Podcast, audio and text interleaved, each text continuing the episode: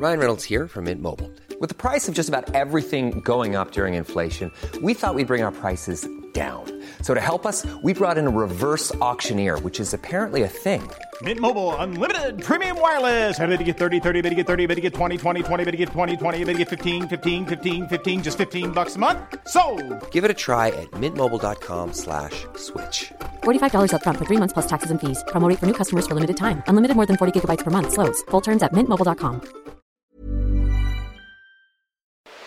Porque el mundo actual no se entendería sin la economía y los negocios. Acompaña a Mario Maldonado, el columnista de negocios más joven y objetivo del periodismo financiero, en su programa Bitácora de Negocios.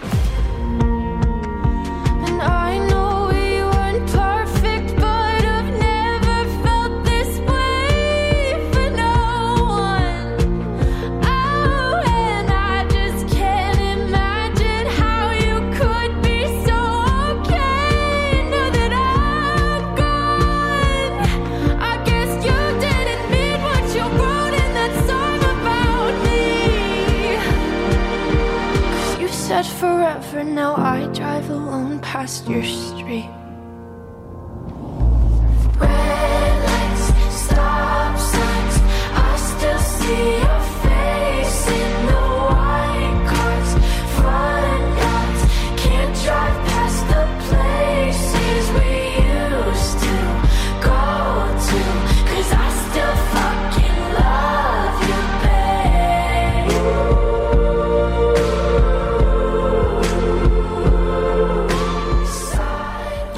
¿Qué tal? ¿Cómo están? Muy buenos días. Bienvenidos a Bitácora de Negocios. Yo soy Mario Maldonado. Me da mucho gusto saludarlos en este martes 23 de noviembre del 2021. Son las 6 de la mañana con 4 minutos y estamos transmitiendo en vivo desde la cabina del Heraldo Radio. Como todos los días, de lunes a viernes, aquí en las frecuencias del Heraldo Radio, en la 98.5 de FM en todo el Valle de México, en Guadalajara, Jalisco por la 100.3 de FM, en Monterrey, Nuevo León por la 99.7 de FM y en el resto del país a través de las estaciones hermanas del Heraldo Radio. Nos escuchamos también en el sur de los Estados Unidos y nos vemos en el streaming que está en la página heraldodemexico.com.mx. Comenzamos este martes. Antes de entrar a la información, como siempre, un poco de música. Esta semana estamos escuchando canciones de los ganadores de los American Music Awards 2021. Una ceremonia que se realizó el fin de semana este domingo en Los Ángeles, California. Esta canción es de Olivia Rodrigo. Se llama Driver's License. Olivia Rodrigo es una actriz, cantante, compositora estadounidense y que se hizo acreedora al premio Artista Revelación del año. Tiene apenas 18 años, Olivia Rodrigo. Y bueno, pues esta canción es de las más conocidas, creo yo, Driver's License de Olivia Rodrigo. Y vamos a entrarle ahora sí a la información. Mucho que platicar en los temas económicos, financieros, de negocios y nacionales. Vamos a hablar con Roberto Aguilar, la ratificación de Jerome Powell ayer en la Reserva Federal eleva las apuestas de una pronta alza de tasas de interés.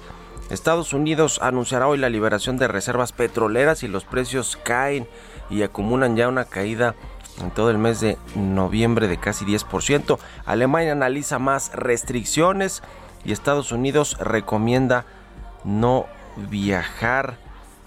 Es un tema importantísimo lo que está sucediendo con esta cuarta ola de COVID-19 en el mundo, en Europa, donde comenzó de alguna manera la crisis sanitaria importada de China, sí, pero los primeros países en tener, eh, digamos, un gran número de casos de coronavirus fueron Italia, eh, Italia, Francia, Alemania.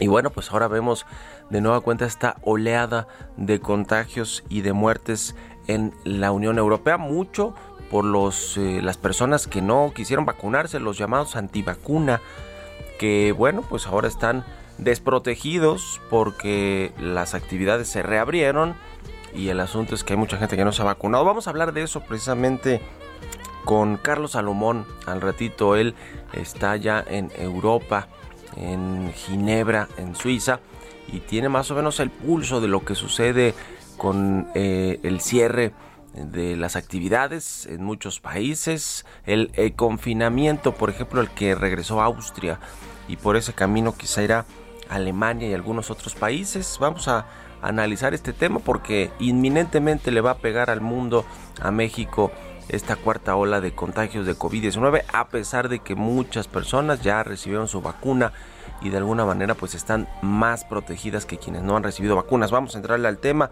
vamos a hablar también con Ernesto Farril sobre esta pues estrategia de las Naciones Unidas que lanzó el año pasado esta iniciativa Net Zero para emisiones de gases de efecto invernadero un poquito ahí en línea con lo de General Motors, estos planes que tiene de cero emisiones hacia 2035 y que pues no empatan con lo que se ve en México con la contrarreforma eléctrica. Vamos a hablar también con Víctor Villalobos, el secretario de Agricultura y Desarrollo Rural sobre el panorama agroalimentario 2021 y también pues lo que viene en materias de precios de alimentos en, en el mundo, en México por supuesto también con toda la reapertura de la economía global, pues han aumentado los precios de algunas materias primas de alimentos y eso le ha pegado entre muchas otras cosas como los energéticos a la inflación, la inflación alta que tenemos en México de más de 6% y en, otros países también está altísima. Vamos a ver, hablar de esto y de las expectativas también de cierre de año y, y del 2022 con el secretario de Agricultura. De todos estos temas vamos a platicar hoy aquí en Bitácora de Negocios, así que quédense con nosotros en este martes 23 de noviembre. Vámonos con el resumen de las noticias más importantes para comenzar este día con Jesús Espinos.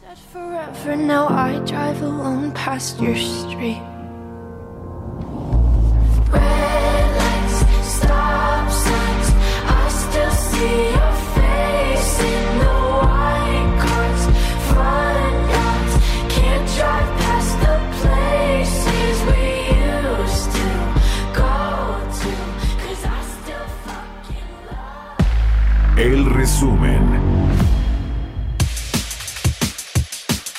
Presidente Andrés Manuel López Obrador confirmó en su conferencia matutina que durante la cumbre de líderes de América del Norte comentó al primer ministro de Canadá, Justin Trudeau, y a su homólogo estadounidense Joe Biden los pormenores de la reforma eléctrica. Se aclaró también lo de la reforma eléctrica. Fue muy receptivo el primer ministro. Le dije que habían utilizado la bandera de las energías limpias para hacer negocios sucios. Le expliqué a detalle cómo habían saqueado al país en los últimos tiempos. Me permitió informarle para que no se prestaran nuestras acciones a malas interpretaciones. Con el presidente Biden, pues eh, tratamos lo del apoyo a los países centroamericanos y en efecto eh, se está hablando de que van a empezar a invertir en Honduras con un programa que van a llamarle Sembrando Oportunidades. También el Ejecutivo Federal informó que planteó a la vicepresidenta de Estados Unidos, Kamala Harris, un plan para garantizar el Internet en todo México y que ella aceptó. El presidente López Obrador aseguró que su gobierno tiene el compromiso de que haya Internet en todo el territorio nacional. Este lunes el exdirector de Pemex, Emilio Lozoya, consiguió 14 días más para reunir pruebas a su favor en el caso de agronitrogenados y agotar su última oportunidad para llegar a un acuerdo reparatorio con petróleos mexicanos. La secretaria de Economía informó que México captó 24.831.7 millones de dólares de flujos de inversión extranjera directa de enero a septiembre de 2021, un alza interanual de 5.7%. El Servicio de Administración Tributaria propuso para 2022 penas de 6 a 12 años de prisión para empresarios que vendan combustibles de procedencia ilícita, además de incluir sentencias que vayan de 3 a 8 años de prisión para todo aquel que no cuente con controles volumétricos para medir entradas y salidas de combustibles. En un comunicado, la Casa Blanca anunció que Joe Biden, presidente de Estados Unidos, nominó a Jerome Powell para un segundo mandato de cuatro años al frente de la Reserva Federal. Bitácora de negocios en El Heraldo Radio. El editorial.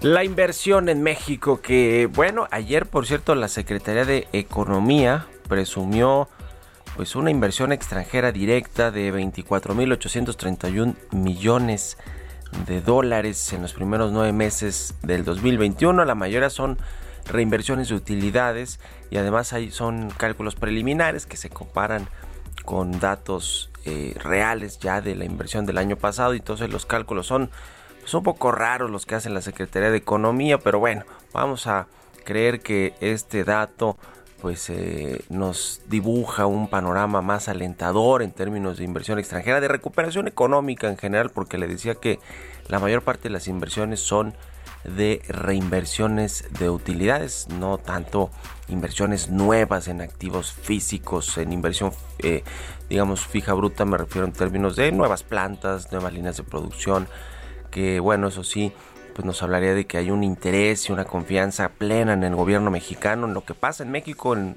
el Estado de Derecho, en que se respetan los contratos. Lo cierto es que 50% de esta inversión, que presumió ayer la Secretaría de Economía, provino de los Estados Unidos, nuestro principal socio comercial, con quien se acaba de reunir el, el presidente mexicano Andrés Manuel López Obrador la semana pasada ya en Washington para hablar entre otras cosas, del, te- del tema comercial con Estados Unidos y Canadá, pero también está esta contrarreforma al sector eléctrico que podría rapidísimamente pues eh, eclipsar esta recuperación económica, esta llegada de inversiones extranjeras a México y sobre todo porque pues ya lo que anunció General Motors con respecto a que no estaría dispuesta ni a meter más inversión en México y quizá a llevarse la inversión que ya tiene en el país, pues, puesto que pues no hay un marco eh, jurídico eh, claro con respecto a las energías limpias, a la transición energética, pues esto podría dar al traste con la inversión extranjera y de alguna manera ya lo hemos visto con la inversión financiera. Esta inversión en eh, tenencia de bonos gubernamentales, la llamada inversión golondrina, que ciertamente llega y sale a un país con mayor facilidad que la inversión fija bruta, que sí son, digamos, los fierros que invierten las empresas. Eh, el asunto es que, eh, pues, eh, el asunto con, con esta inversión es que sí ha caído de forma importante la inversión financiera en nuestro país en los primeros nueve meses del año y lo hablamos aquí también han salido muchos capitales 266 mil millones de pesos de inversiones foráneas y en buena medida es por la incertidumbre que hay en México con respecto a las políticas públicas, con respecto al tema de la contrarreforma del sector eléctrico, que ya le decía, pues podría eh, afectar, como ha afectado de alguna manera al peso, eh, la moneda mexicana, que se ha depreciado eh, o que está más o menos ahí el tipo de cambio cerca de las 21 unidades, casi 5%, aquí lo hemos platicado con Roberto Aguilar, se ha depreciado en lo que va del año el peso frente al dólar. Parte de esto, además de lo que sucede en Estados Unidos con la política monetaria, tiene que ver con las decisiones del gobierno y con los mensajes que se envían. Así que cuidadito con estos temas porque muy pronto se nos puede esfumar la inversión y ahí sí podríamos hablar en un momento dado de fuga de capitales. ¿Ustedes qué opinan? Escríbanme en Twitter arroba Mario Mal y a la cuenta arroba Heraldo de México. Economía y mercados.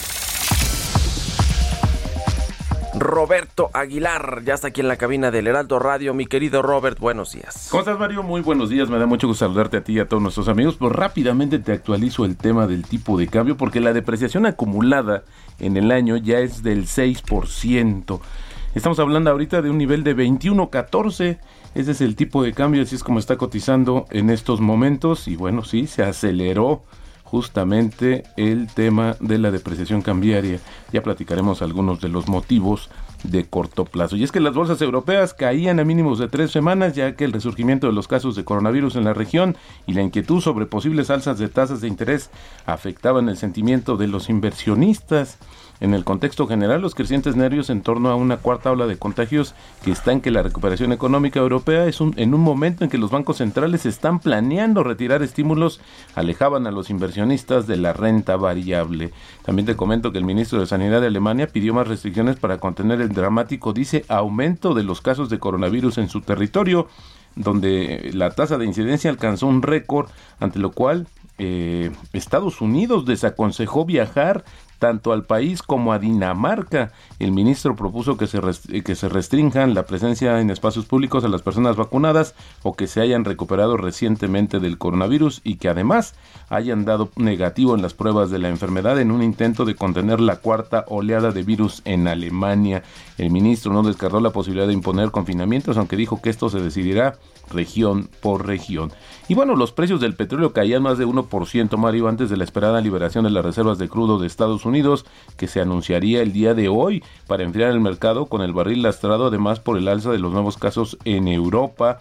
La liberación planificada de reservas de petróleo estratégicas de Estados Unidos es parte de un plan que el gobierno estadounidense ha elaborado junto con China, India y Japón para reducir los precios globales de la energía. Y bueno, Interesante Mario porque los precios han caído por debajo de los 80 dólares el barril desde los 86 dólares que tocaron apenas el 25 de octubre que fue su nivel máximo de tres años y bueno ayer ya lo adelantábamos también un poco el tema de este nerviosismo que está este ruido que estaba metiendo a los mercados el tema del destino de la Reserva Federal bueno pues el segundo mandato ya se confirmó de Jerome Powell y bueno, durante este mandato, justamente como presidente de la Reserva Federal de Estados Unidos, el Banco Central tendrá un papel importante que desempeñar a lo largo a largo plazo para garantizar que la inflación no se vuelva endémica. Esto lo dijo la secretaria del Tesoro Janet Yellen, bueno, quien también fue presidente de la Reserva Federal y afirmó que creía que la nominación de Powell y la de Brainard como vicepresidenta obtendría un amplio apoyo en el Congreso y que confiaba en su capacidad para emitir buenos juicios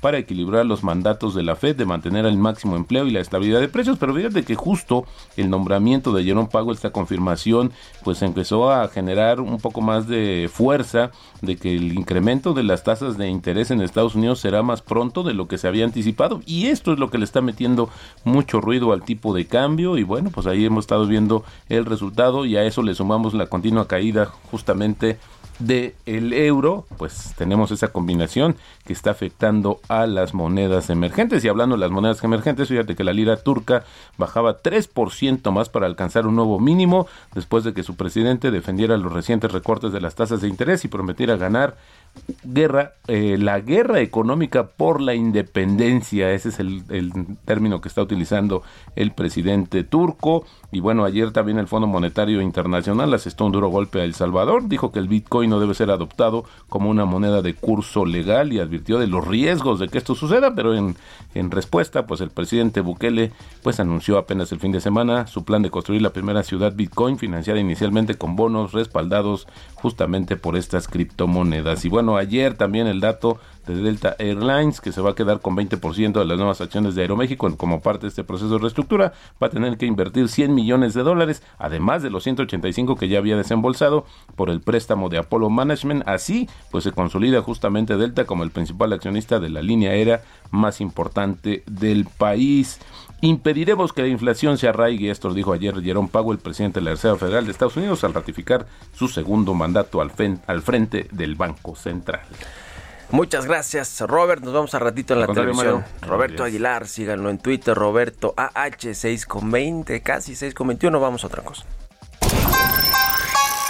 Radar económico. Vamos a platicar ahora con Ernesto O'Farrill, presidente del Grupo Bursamétrica, como todos los martes. ¿Cómo estás, Ernesto? Buenos días. ¿Qué tal, Mario? Muy buenos días a todos. Pues estas eh, eh, políticas medioambientales de reducir las emisiones contaminantes a la atmósfera, parece ser que en México con la reforma eléctrica que propuso el presidente, pues no, no vamos mucho en ese camino y hay acuerdos como el Acuerdo de París, como la COP26 que se llevó hace, hace poco a cabo en Glasgow, Escocia. ¿Cómo ves todo este asunto? Porque además creo que todo esto se inscribe en lo que dijo recientemente General Motors, ¿no? Con respecto a su plan, su plan de energías limpias que con México no empata. Sí, bueno, pues eh, creo que lo expresado por el presidente de General Motors en México, pues es una cuestión que está generalizándose en la gran mayoría de las empresas globales que están operando en México.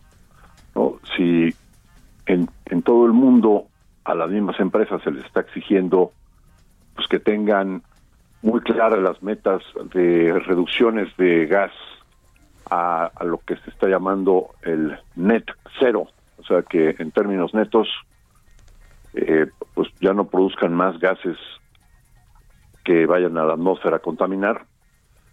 Y pues incluso hay algunos, como Microsoft, por ejemplo, que pues han, han ido más allá y lo que están planteando, tanto Micro, Microsoft como Google, o Google, es eh, pues que el, el saldo de gases efecto invernadero que generan sea más bien negativo en relación a lo que están creándose actualmente, ¿no?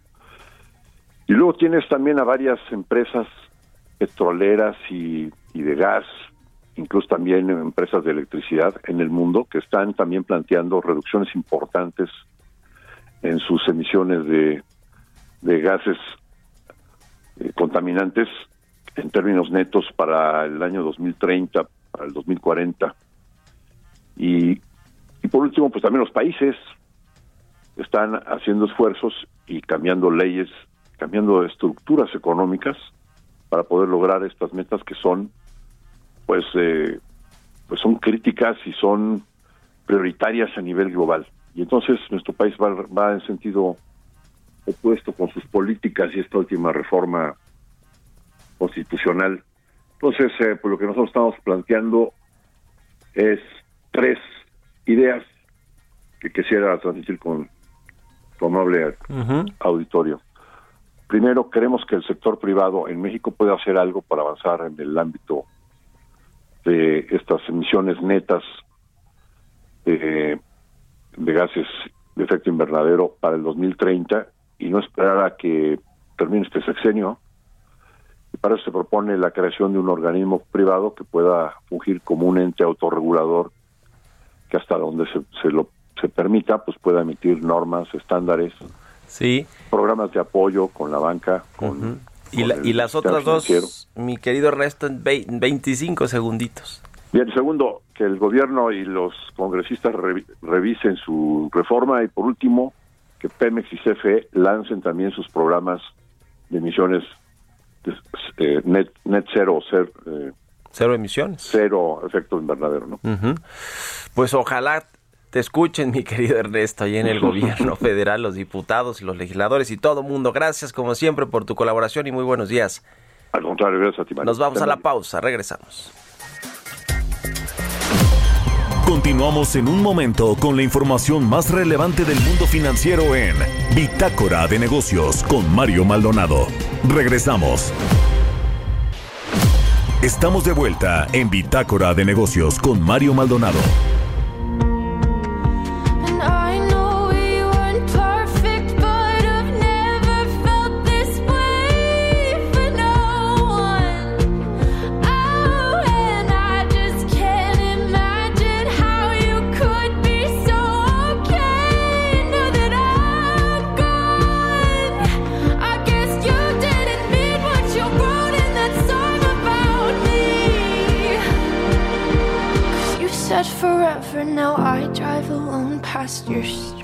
Ya estamos de regreso aquí en Bitácora de Negocios. Son las 6 de la mañana con 30 minutos, tiempo del centro de México. Regresamos escuchando un poco de música, como todos los días antes de ir con la información. Escuchamos esta canción de Olivia Rodrigo que se llama Driver's License. Estamos escuchando esta semana canciones de los artistas que ganaron premios en estos American Music Awards 2021 que se celebraron este fin de semana pasado en Los Ángeles, California, el domingo. Y esta cantante muy joven, Olivia Rodrigo, de 18 años, ganó el premio de artista revelación. Así que bueno, oigan, información de último minuto. Eh, ya platicamos algo de esto con Roberto Aguilar, pero se anunció que eh, está Hiring for your small business? If you're not looking for professionals on LinkedIn, you're looking in the wrong place. That's like looking for your car keys in a fish tank. LinkedIn helps you hire professionals you can't find anywhere else, even those who aren't actively searching for a new job but might be open to the perfect role. In a given month, over 70% of LinkedIn users don't even visit other leading job sites. So start looking in the right place. With LinkedIn, you can hire professionals like a professional. Post your free job on linkedin.com slash achieve today. Estados Unidos va a liberar 50 millones de barriles de petróleo de las reservas, eh, de la reserva de emergencia que tiene Estados Unidos. La Casa Blanca dijo, es un cable de Reuters, la Casa Blanca dijo el martes que pondría a disposición 50 millones de barriles de petróleo de las reservas estratégicas de petróleo de Estados Unidos para ayudar a enfriar los precios del crudo. Esta liberación, junto con un préstamo y una venta de la reserva, se hizo en concierto con otras liberaciones de acumulaciones estratégicas que ya han hecho y anunciado China, India, Corea del Sur, Japón y Gran Bretaña. Eso lo comentó también la Casa Blanca. Así que, bueno, ya veremos los precios del petróleo que seguramente hoy caerán de nueva cuenta, quizá de forma importante tras este anuncio de los Estados Unidos. Con esto nos vamos al segundo resumen de noticias con Jesús Espinosa. El resumen.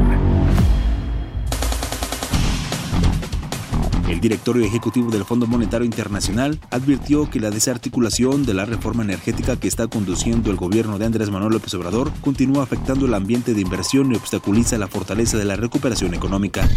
Juan Manuel Chaparro, presidente de Fomento Industrial de la Cámara Nacional de la Industria de Transformación, señaló que la propuesta de reforma a la industria eléctrica impactará adversamente a México porque representa un alto riesgo a la seguridad energética del país, impactará el crecimiento económico, el medio ambiente y la salud.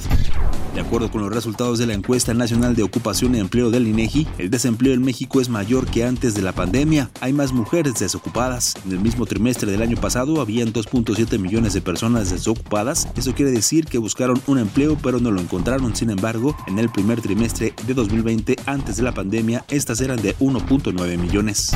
En unos documentos enviados a la Corte de Quiebras del Distrito Sur del Estado de Nueva York, Grupo Aeroméxico presentó una nueva propuesta de financiamiento para salir del capítulo 11. Detalla que recibirá 600 millones de dólares por parte de algunos inversionistas que no son Delta Airlines ni los inversionistas mexicanos, los cuales obtendrán 26.9% del capital accionario de la aerolínea con esta inversión. La Organización Internacional del Trabajo indicó que en México 89% de quienes trabajan en casa exceden las jornadas de horas normales, pues apenas 11% trabaja, lo que establece la ley. Entrevista.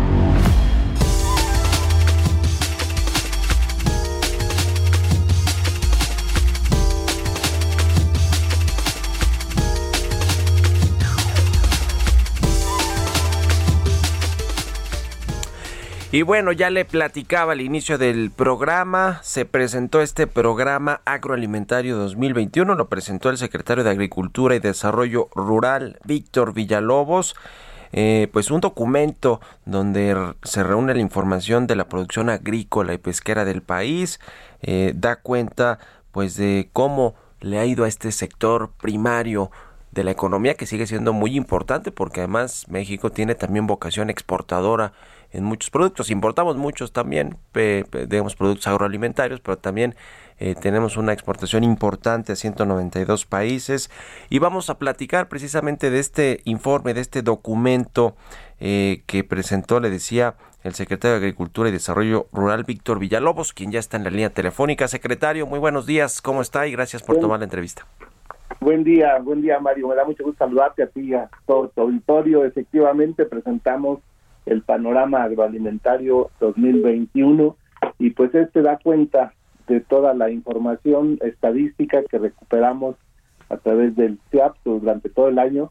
También las exportaciones, eh, como tú lo señalas, la información geoespacial de todo el territorio nacional y también pues hemos creado algunas aplicaciones eh, que son eh, unas de ellas sirven para vender y comprar productos agropecuarios en forma directa y sin intermediarios de modo que pues es un documento que le sirve eh, pues no solamente a los a los productores sino también es información eh, general eh, para todo el público y pues la tenemos eh, a disposición a través de nuestra página del CIAP.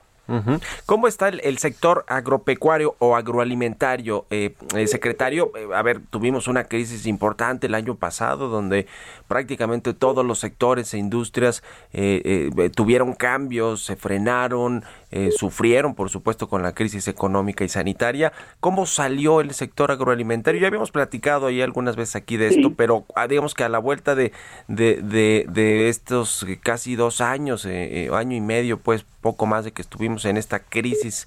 ¿Cómo estamos ahora? ¿Cómo está el sector y cómo vamos a cerrar el 2021? Claro que sí. Pues comentarte que efectivamente en el año más crítico, más complicado, el año pasado, pues ese fue el único sector que creció. Crecimos al 2% y tuvimos una producción récord de 290.7 millones de toneladas, lo cual pues este es una definitivamente es una ah, el trabajo que han venido haciendo todos los productores, todos los que participan en las cadenas agroalimentarias. No hubo desabasto, no hubo compras de pánico y pues mucho de esto fue gracias a, al trabajo de todos los productores.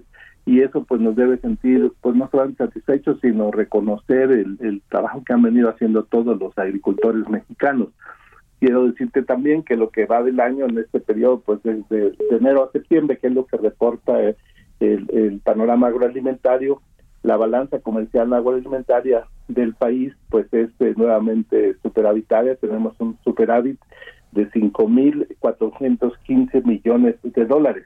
O sea, el valor de las exportaciones de México, como bien lo dices, es un país que está exportando a 192 países del mundo nuestros productos y, en este en este lo que va de este periodo que te señalo eh, en el 2000 en el presente año eh, hemos exportado este 32.753 millones de dólares eh, y hemos importado 27.339, lo cual nos da, ese, nos da ese superávit que te señalo de 5.415 millones. O sea que vamos nuevamente teniendo un año pues muy favorable, muy positivo y este que, esperamos cerrar el, presente año pues con, con esas cifras de un poco más incrementadas en términos de la exportación.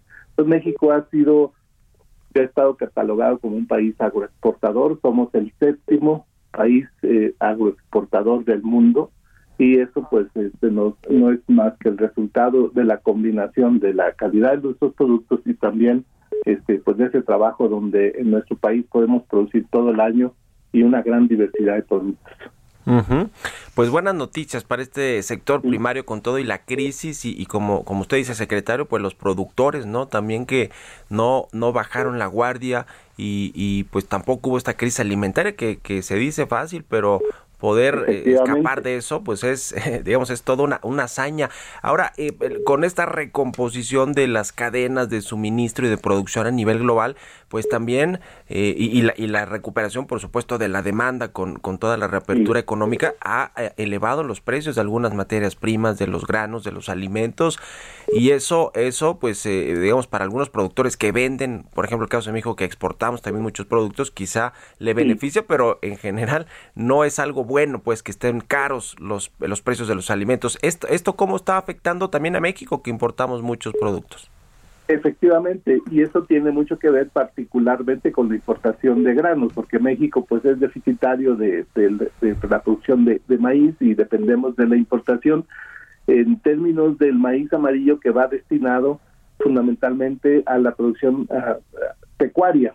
Eh, somos autosuficientes en maíz blanco para consumo humano, más o menos producimos 21 millones de toneladas, pero requerimos de algo así entre 14 y 16 millones de toneladas que va para toda la, toda la industria pecuaria, la producción de cerdos, de pollos, este, también eh, para la industria. Efectivamente, el costo de los granos se incrementó por una serie de factores, algunos de los cuales pues están fuera de todo control, como son este, las sequías prolongadas que hubo en algunos países productores de maíz, entre ellos Estados Unidos, Brasil, este, fueron países que se afectaron y también eh, los costos de los energéticos. Esto combinado con una baja en la producción, pues se careció los granos y eso eh, impacta al, al consumidor.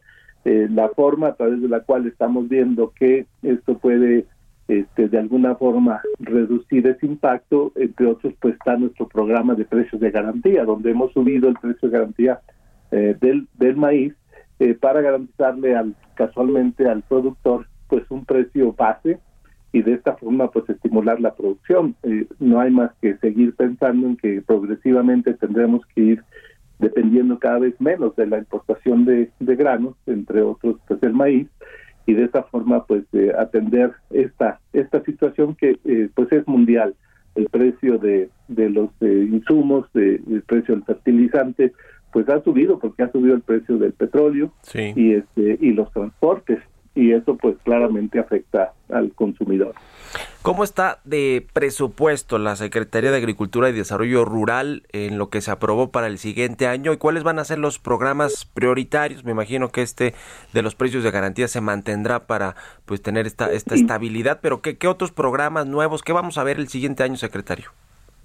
Sí, efectivamente se mantienen nuestros programas y se ve fortalecido el programa de fertilizantes con 2.700 millones de pesos más. Este programa este, amplía su, su cobertura. Eh, lo estábamos eh, inicialmente aplicando en Guerrero como un proyecto piloto. Este ha dado excelentes resultados. Hemos logrado el incremento de la producción de, de maíz de Guerrero, que pasó a ser el quinto productor de maíz gracias a este programa también este, se amplía por instrucción del presidente a Puebla, Tlaxcala y Morelos y a partir del próximo año y con este incremento de presupuesto que llega a 5.600 millones de pesos, eh, incorporaremos a Durango, Zacatecas, eh, Nayarit, Oaxaca y Chiapas. Eh, este, este presupuesto eh, que inicialmente había estado calculado así, se ve afectado por el incremento en el costo del fertilizante, de modo que vamos a, a ver este, hasta dónde efectivamente nos alcanza para este, cubrir todos estos nueve estados. Eh, también eh, el, programa de producción para el bienestar, que es un programa de apoyos directos a los productores para, para fomentar su productividad, este, se ha visto incrementado en 500 millones de pesos. De modo que estamos satisfechos con lo que nos han asignado por parte del Congreso y la propuesta eh, del señor presidente del presupuesto y pues estamos listos porque vemos este incremento eh, que va directamente a la productividad y pues anticipamos resultados eh, pues más o menos en la misma tendencia que hemos tenido el año pasado, este año y sin duda el próximo que será un buen año, este anticipo porque hemos tenido buenas eh, periodos de lluvias y también este afortunadamente tenemos las presas pues con una capacidad que nos garantiza los próximos dos ciclos agrícolas sin problemas eh, de, de, sobre todo de abasto de agua. Y por último, secretario, quiero preguntarle sobre este tema del aguacate, porque se está negociando con Estados Unidos que acepte la exportación de aguacate de, de Jalisco, ¿no? Ya no solo de, de Michoacán. ¿Cómo está todo este asunto de las negociaciones con Estados Unidos? ¿Cómo, cómo va avanzando ese tema? Sí, cómo no. Eh, bueno, pues hemos tenido eh, en lo personal este, varias reuniones con el secretario de Agricultura, Vilsack, de, de mi homólogo en el Departamento de Agricultura de Estados Unidos, varias conversaciones para diferentes temas. Y dentro de la agenda que yo he estado insistiendo y presentando al secretario Vilsack está la que nos eh, autoricen ya la eh, la exportación de aguacate de Jalisco y no solamente la de Michoacán. Esto nos abriría, nos daría una capacidad de exportación eh, bastante importante. Propiamente rebasaríamos, hoy por hoy estamos eh, en el orden de los 2.6 millones de toneladas de exportación y esto pues agregaría aproximadamente unas 700 mil toneladas más. De modo que este eh, pues he estado insistiendo mucho en que ya se abra la exportación para este estado, que es eh, un estado muy productor, tiene aproximadamente 36 mil hectáreas de aguacate de muy alta calidad. Eh, eh, me da gusto compartir que el secretario Vista que ha visto con buenos ojos nuestra propuesta. Estamos avanzando en eh, la parte, obviamente, de la, de la parte sanitaria, la parte de la preparación de la información que va a permitir eh, entrar este, con este nuevo estado, eh, digamos que acepta ya la exportación de aguacate y la verdad es que va a ser un, un, un paso muy importante para este, ampliar nuestra capacidad productiva. La producción de, de, de Jalisco es, de- es de muy alta calidad. Eh, tenemos eh, eh, agroindustrias muy bien establecidas. Estamos además eh, produciendo ya otros eh, derivados del aguacate, como la- el aceite de aguacate, este, el guacamole, etcétera. Entonces estamos muy entusiasmados en esta gestión y sobre todo porque hemos encontrado eh, un eco eh, que considero positivo de parte del secretario Vilsack. Pues muy bien, muy interesante. Ojalá que, que se llegue a este acuerdo que es importantísimo para, para el aguacate Claro. mexicano, que además es el oro verde, ¿no? Considerado. Le agradezco mucho, secretario, como siempre, su tiempo aquí con el Heraldo Radio. cómo no, pues muy contento de compartir esta información y pues quedamos a la orden. Que esté muy bien, hasta luego. Es el secretario de Agricultura y Desarrollo Rural de México, Víctor Villalobos, a quien siempre le agradecemos estos minutos. Vamos a otra cosa, 6 con 46. Historias empresariales. Walmart, esta cadena de autoservicios, anunció una alianza con la empresa Gaspro para competir en el negocio de los combustibles. Nos cuenta Giovanna Torres. Través de un comunicado, la cadena de supermercados Walmart y la empresa Gaspro dieron a conocer la firma de un plan para la instalación y arranque de nuevas estaciones de servicio de gasolina que estarán en los estacionamientos de las tiendas. De acuerdo con la cadena, las gasolineras estarían en los formatos de Bodega Horrera, Mi Bodega Horrera, Sam's Club, Walmart Express y Walmart Supercenter a lo largo de todo el país. Gaspro es una empresa mexicana con más de 45 años en el ramo gasolinero y aunque el proyecto aún se encuentra en proceso de ser autorizado por las autoridades correspondientes, en el documento señalaron que el objetivo principal es ofrecer a clientes y socios la comodidad de poder cargar su auto de gasolina en el mismo lugar donde realiza sus compras. Las nuevas estaciones de servicio serán diseñadas, desarrolladas y operadas por Gaspro.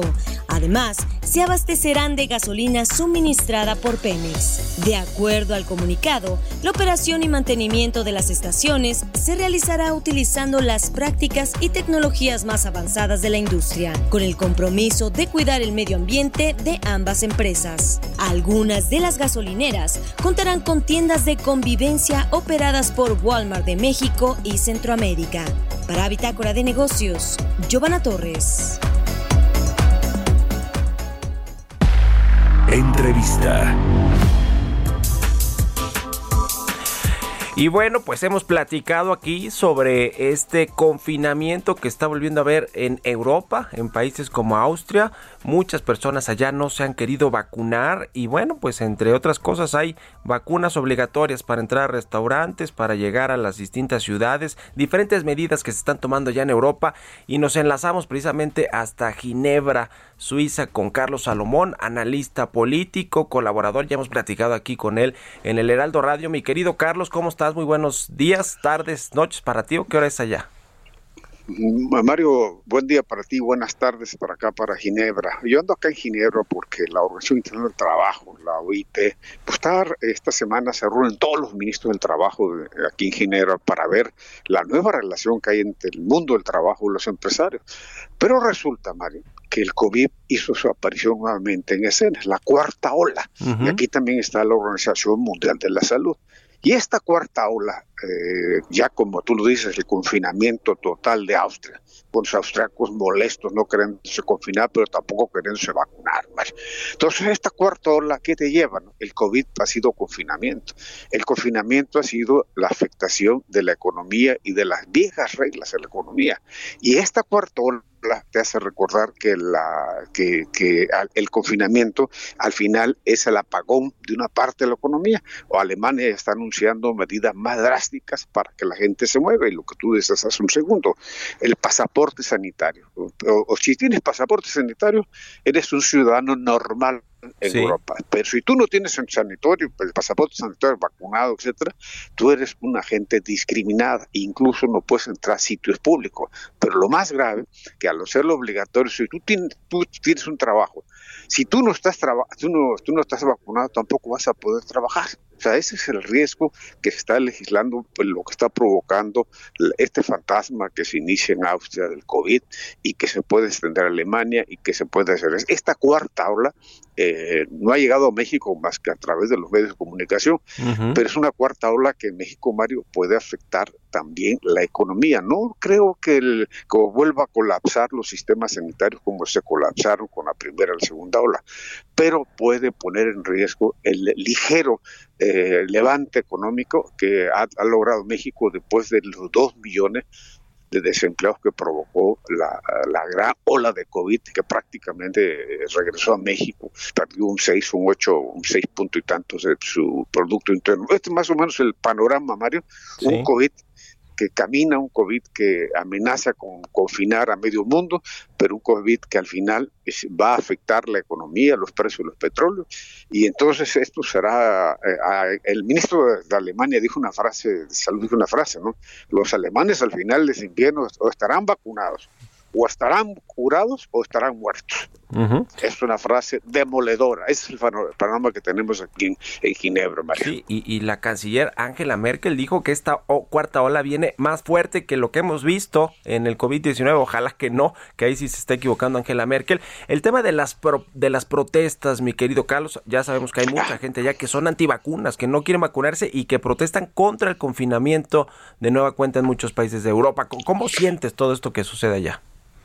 E- En el caso de Viena, por ejemplo, no nos olvidemos que en Viena ahí nació Hitler y que ahí, ahí el 33% de la gente no ha querido vacunarse, tampoco en Alemania. Entonces, las protestas son porque la gente no cree en las vacunas y no cree en la cultura, no cree en la ciencia y simplemente plantean que la Organización Mundial de la Salud, que está aquí en Ginebra, Sí. es un instrumento de la farmacéutica, que es un negocio y se niegan a vacunarse, pero las protestas van sin, van sin este, prácticamente sin máscaras, sin nada, o sea, van a enfrentar a la policía.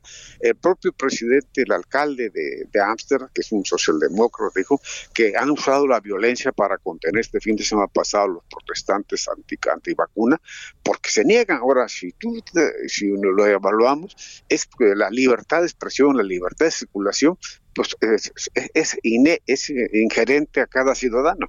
Y lo que está por el COVID es la libertad de circulación. Tú no puedes circular si no estás vacunado, si no tienes un pasaporte sanitario. Estamos, eh, el COVID eh, está- puso a prueba la economía y está poniendo, va a poner a prueba la relación de los derechos de los ciudadanos para moverse en una sociedad. Esta sociedad ya no es la misma que antes del COVID, Mario.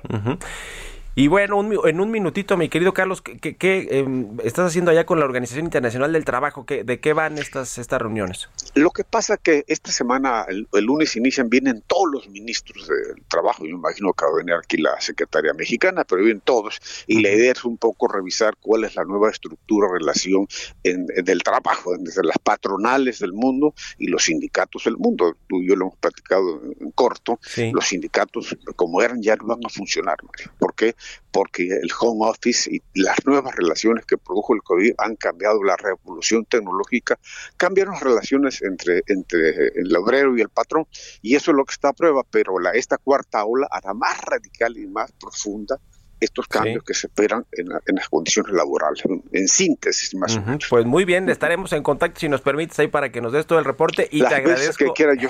y te agradezco mucho este reporte desde allá desde Ginebra, Suiza con lo que sucede en Europa con el reconfinamiento por el COVID-19. Gracias, Carlos, con un este abrazo. fantasma que, re- que recorre nuevamente Europa. Pues sí, gracias a Carlos Salomón. Buen día, Mario, buen día, Igualmente para ti, buenas tardes allá en Ginebra. Carlos Salomón, analista político, y le decía, pues anda ya en, en Ginebra, Suiza, en esta eh, reunión de la OIT. Con esto nos despedimos, gracias por habernos acompañado aquí en Bitácora de Negocios. Se quedan en el Heraldo Radio con Sergio y Lupita, nos vamos a la tele y nos escuchamos mañana aquí a las 6. Buenos días. Esto fue Bitácora de Negocios con Mario Maldonado, donde la H suena y ahora también se escucha. Una estación de Heraldo Media Group. Ever catch yourself eating the same flavorless dinner three days in a row? Dreaming of something better? Well, HelloFresh is your guilt free dream come true, baby. It's me, Kiki Palmer. Let's wake up those taste buds with hot, juicy pecan crusted chicken or garlic butter shrimp scampi. Mm. Hello Fresh. Stop dreaming of all the delicious possibilities and dig in at HelloFresh.com. Let's get this dinner party started.